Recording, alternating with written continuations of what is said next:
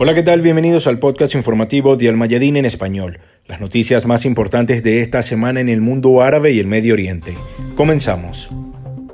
Esta semana se dio un nuevo paso a la crisis política en el Líbano. Saad Hariri, ex primer ministro que renunció a ese cargo hace un año por fuertes protestas sociales, fue reelecto como premier del país.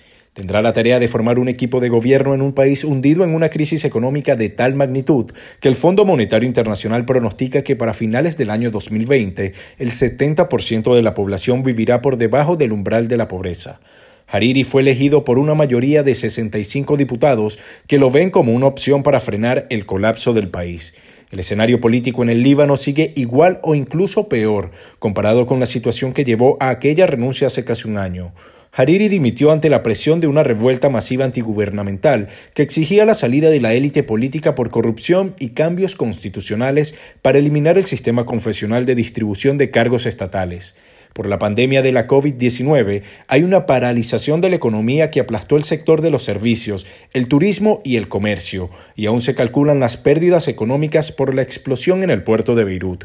Sin embargo, los contactos y relaciones con sectores internacionales con los que cuenta este primer ministro pudieran contribuir a detener los malos augurios de un país que va a la ruina. Tiene el aprecio de Estados Unidos, Francia y Arabia Saudita. Se espera que durante esta gestión implemente la hoja de ruta elaborada por el presidente francés Emmanuel Macron, que allana el camino para la entrega de la ayuda que el Líbano necesita con urgencia.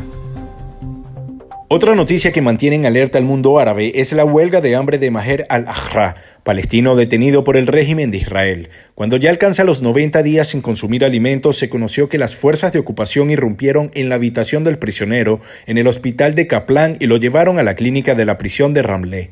Su abogada dijo que el comportamiento de las fuerzas israelíes significa que la decisión de suspender la detención administrativa emitida por el Tribunal Supremo no se llevará a cabo.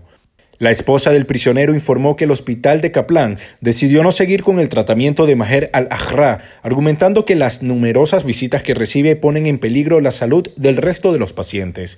Su salud se deteriora continuamente y ya hay señales de daños en sus órganos vitales, según lo informó la abogada. Y en otro hecho les contamos que se siguen extendiendo las consecuencias de los enfrentamientos armados entre Armenia y Azerbaiyán en el Cáucaso. Las Fuerzas Armadas de Irán informaron que están consolidando sus posiciones defensivas debido a los enfrentamientos, el incumplimiento del derecho internacional y el principio de la buena vecindad. Han declarado que la seguridad en las zonas fronterizas del país y de las personas que viven allí es su línea roja. También denuncian que proyectiles de ambos bandos han caído en territorio iraní. Instaron a los grupos enfrentados a que resuelvan sus problemas mediante el diálogo. En caso contrario, Irán no va a tolerar esas acciones. Paralelamente, el presidente de Azerbaiyán anunció que el ejército aseguró más de 20 localidades en las regiones alrededor de Nagorno-Karabaj y con ello el control de toda la frontera con Irán. En medio de esa tensión, el vicepresidente turco informó que no descarta el envío de fuerzas de su país a la región de Nagorno-Karabaj si Azerbaiyán lo solicita. Desde el rebrote de las hostilidades a finales de septiembre, Azerbaiyán y Armenia pactaron ya dos armisticios en Nagorno-Karabaj a partir del 10 y 18 de octubre, pero ambas treguas fueron infringidas el mismo día que entraron en vigor. El número de muertos en las batallas ya alcanzó los 5.000. Y esta semana Sudán y el régimen de Israel acordaron normalizar las relaciones bilaterales, según un anuncio de la Casa Blanca. Sudán fue presionado en los últimos días por miembros del alto gobierno de Estados Unidos para que reconozca a Israel a cambio de ser retirado de la lista estadounidense de países patrocinadores del terrorismo, de la que es parte desde el año 1993. Según el Departamento de Estado, Sudán habría dado refugio a Osama Bin Laden por casi cinco años, cuando el líder de la red terrorista Al-Qaeda estaba involucrado en ataques a intereses estadounidenses. Donald Trump anunció que su administración sacaría a Sudán de esa lista una vez Jartum pague 355 millones de dólares a las víctimas de atentados y sus familias. El secretario de Estado norteamericano Mike Pompeo dijo que sigue trabajando para que todos los países reconozcan a Israel.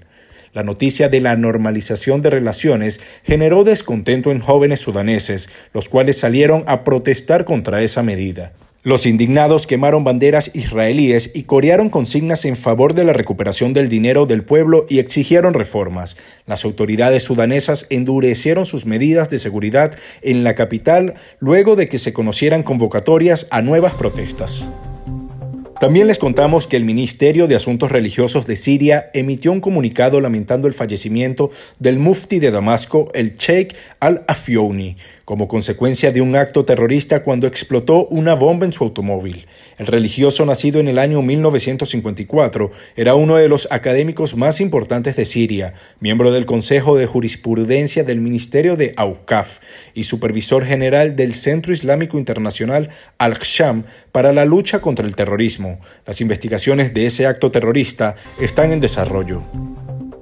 Y el portavoz de Irán declaró que su país no tiene interés en interferir en las elecciones de Estados Unidos. Lo dijo en referencia a la acusación del país norteamericano de que Irán y Rusia habían obtenido datos de votantes en sus esfuerzos por interferir en las elecciones norteamericanas de este 2020. Irán reitera que le es indiferente cuál de los dos candidatos quedara en la Casa Blanca y dijo que esas acusaciones son niñadas.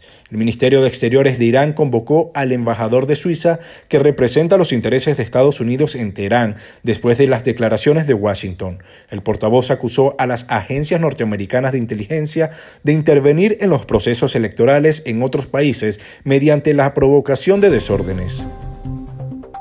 Hasta aquí este resumen informativo. Este es el podcast informativo de Almayadín en español. Recuerde que más de estas informaciones usted las encuentra en nuestro sitio web y redes sociales. Hasta la próxima.